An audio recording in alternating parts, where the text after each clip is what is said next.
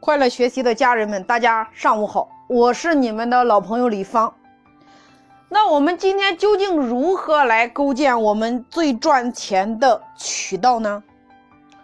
那么首先大家要明白，渠道分为三种，第一个叫电商渠道，我们称之为天网；第二个实体门店渠道，我们称之为地网；第三个。类直销、类微商，我们称之为圈子，也就是人网。所以，未来最赚钱的渠道，我们简称为天网、地网、人网。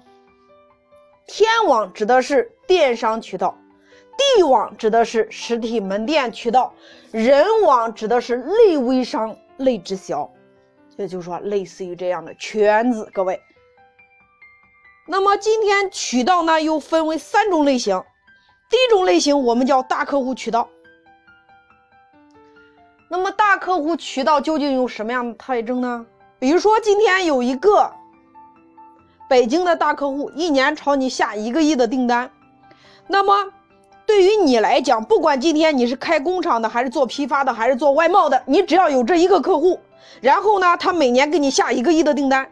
你有百分之二十的纯利润，一年赚两千万，开心不开心？各位，做生意这样做是最舒服的，这叫第一种渠道。那么这种渠道通常是要求你的产品足够好，你的价格足够低。另外一种总代理制的大客户，也就是总代理制，全国每一个省招一个代理商。三十个代理商一招，一个代理商一年朝你下三百万订单，那你一年下来也有一个亿，你有百分之二十的利润，这叫总代理制大客户。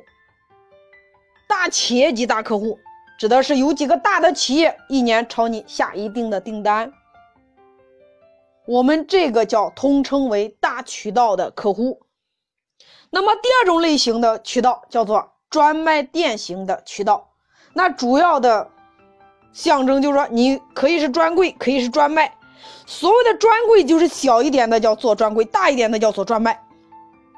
你开始不以产品为导向了，你开始卖的更贵一点，开始走品牌了。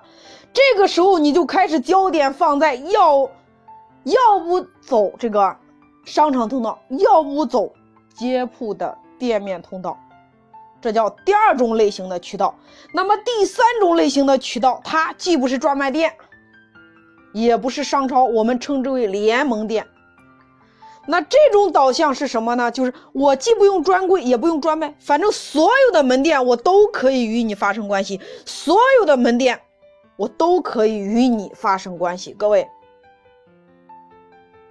因为它在这里输出的不再是以产品为导向了。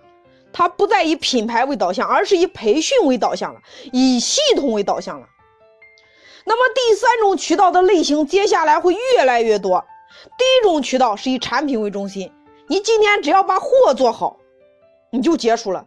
所以对于做产品的人，第一种大客户渠道是最精通的。你如果做品牌的话，你开始谈附加价值了，就是凭什么工厂出去一百块钱，你今天做完品牌之后，你可以让它卖到三百、三千甚至三万。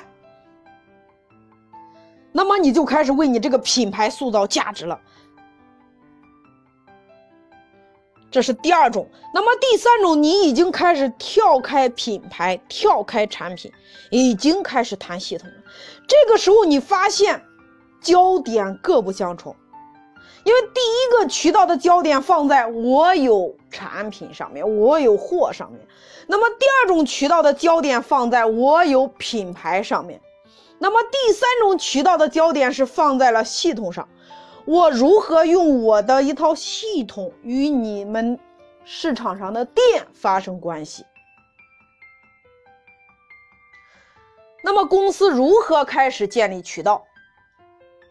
第一个，我们称之为类传统，类似于传统的做法，也就是招省代、地代、县代，这叫类传统。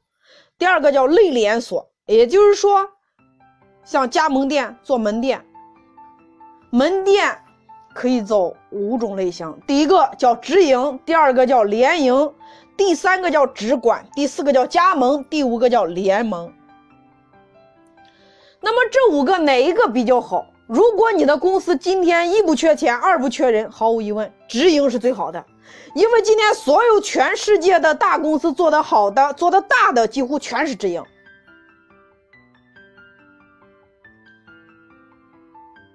这是第二种渠道。那么第三种模式叫做类微商。类微商的主体，比如说设计像微商的制度，二级分销。到底哪一种比较好？我给各位一个明确的结论，也就是一二三当中，你要给自己选定一种，选定一种主力的渠道模型。不管今天怎么变，你都要知道有一个主力的模型，因为你听我讲，我会把一二三都结合起来，这个时候就会变得很立体化、很全面化。因为一二三天王、地王、人王，它结合起来。如果你今天是类微商的话，那你叫无区域喽，那就开始设计无区域的代理了。如果类连锁的话，那你就主力去收门店了。如果是类传统的话，那你就去卖地盘、卖区域了呀。所以说，天网、地网、人网是这个时代最赚钱的渠道。